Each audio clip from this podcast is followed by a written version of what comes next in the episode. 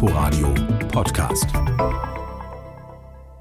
361,4. Das ist die Corona-Inzidenz für Berlin Stand heute und das ist zu viel für die Bars und Clubs der Stadt, denn Bund und Länder haben entschieden, ab 350 kann dicht gemacht werden und in Berlin hat man schon angekündigt, das wird dann wohl für Bars und Clubs gelten. 2G reicht dann nicht mehr. Also was heißt das?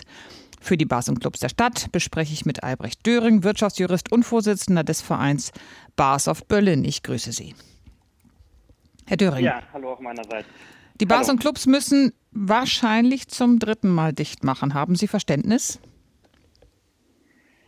Ja, also Verständnis natürlich schon. Ja, wir möchten uns überhaupt nicht gegen notwendige Schließmaßnahmen äh, wehren. Allerdings wenn man jetzt von uns einen erneuten solidarischen Akt fordert, dass wir also schließen müssen, dann muss gleichzeitig auch sichergestellt werden, dass unsere Branche das auch überlebt.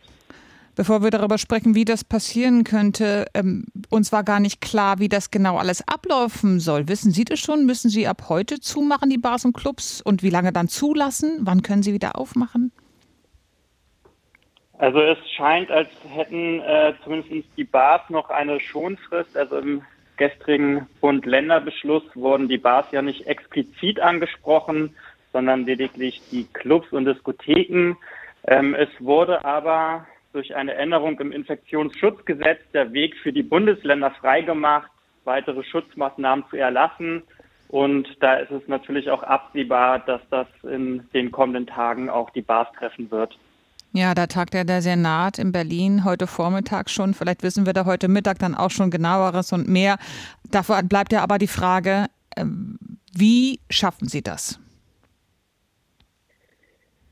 Ähm, wie die Bars das schaffen. Mhm. Also, wie können Sie überleben, ähm, wenn es ähm, tatsächlich einen dritten Lockdown gibt für Sie?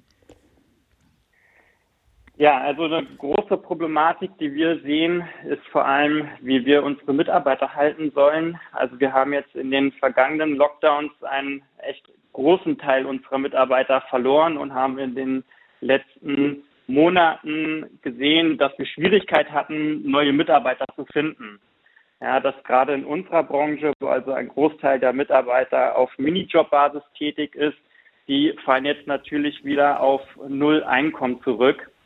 Und da ist es natürlich gegenüber unseren Mitarbeitern nur schwer zu verkaufen, haltet doch den nächsten Lockdown bitte auch durch und kommt dann auch wieder zurück zu uns, äh, wenn wir irgendwann wieder aufmachen dürfen.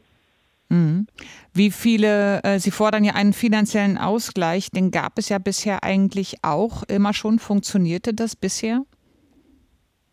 Genau, einen finanziellen Ausgleich, den gab es zwar ähm, jetzt aktuell in Form von den sogenannten Überbrückungshilfen, wo also Fixkosten ersetzt werden. Ähm, das soll auch mehr oder weniger fortgeführt werden, dass Fixkosten ersetzt werden, allerdings mit der Maßgabe, dass so wie jetzt angekündigt nur noch 90 Prozent der Fixkosten ersetzt werden sollen.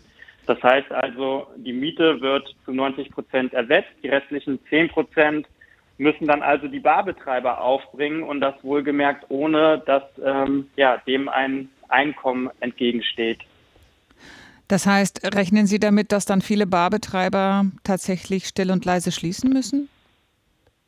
Absolut, ja. Also die, ja, die wirtschaftliche Resilienz der Barbetreiber, die ist natürlich mittlerweile aufgebraucht. Ne? Und viele stehen jetzt natürlich vor einem ähm, ja, wirtschaftlichen Totalschaden, wenn es heißt, Ihr müsst jetzt erneut schließen ähm, und müsst selbst schauen, wie ihr vor allem auch für eure privaten Lebensunterhaltskosten aufkommt. Vielen Dank, Albrecht Döring, Vorsitzender des Vereins Bars of Berlin. Wir haben äh, über die wahrscheinliche Schließung von Bars und Clubs in Berlin gesprochen. Ab einer Inzidenz von 350 sollen sie voraussichtlich zumachen. Letzte Gewissheit haben wir dann heute Mittag nach der Senats-BK. Ich danke fürs Gespräch, Herr Döring. Ja, vielen Dank. Inforadio Podcast.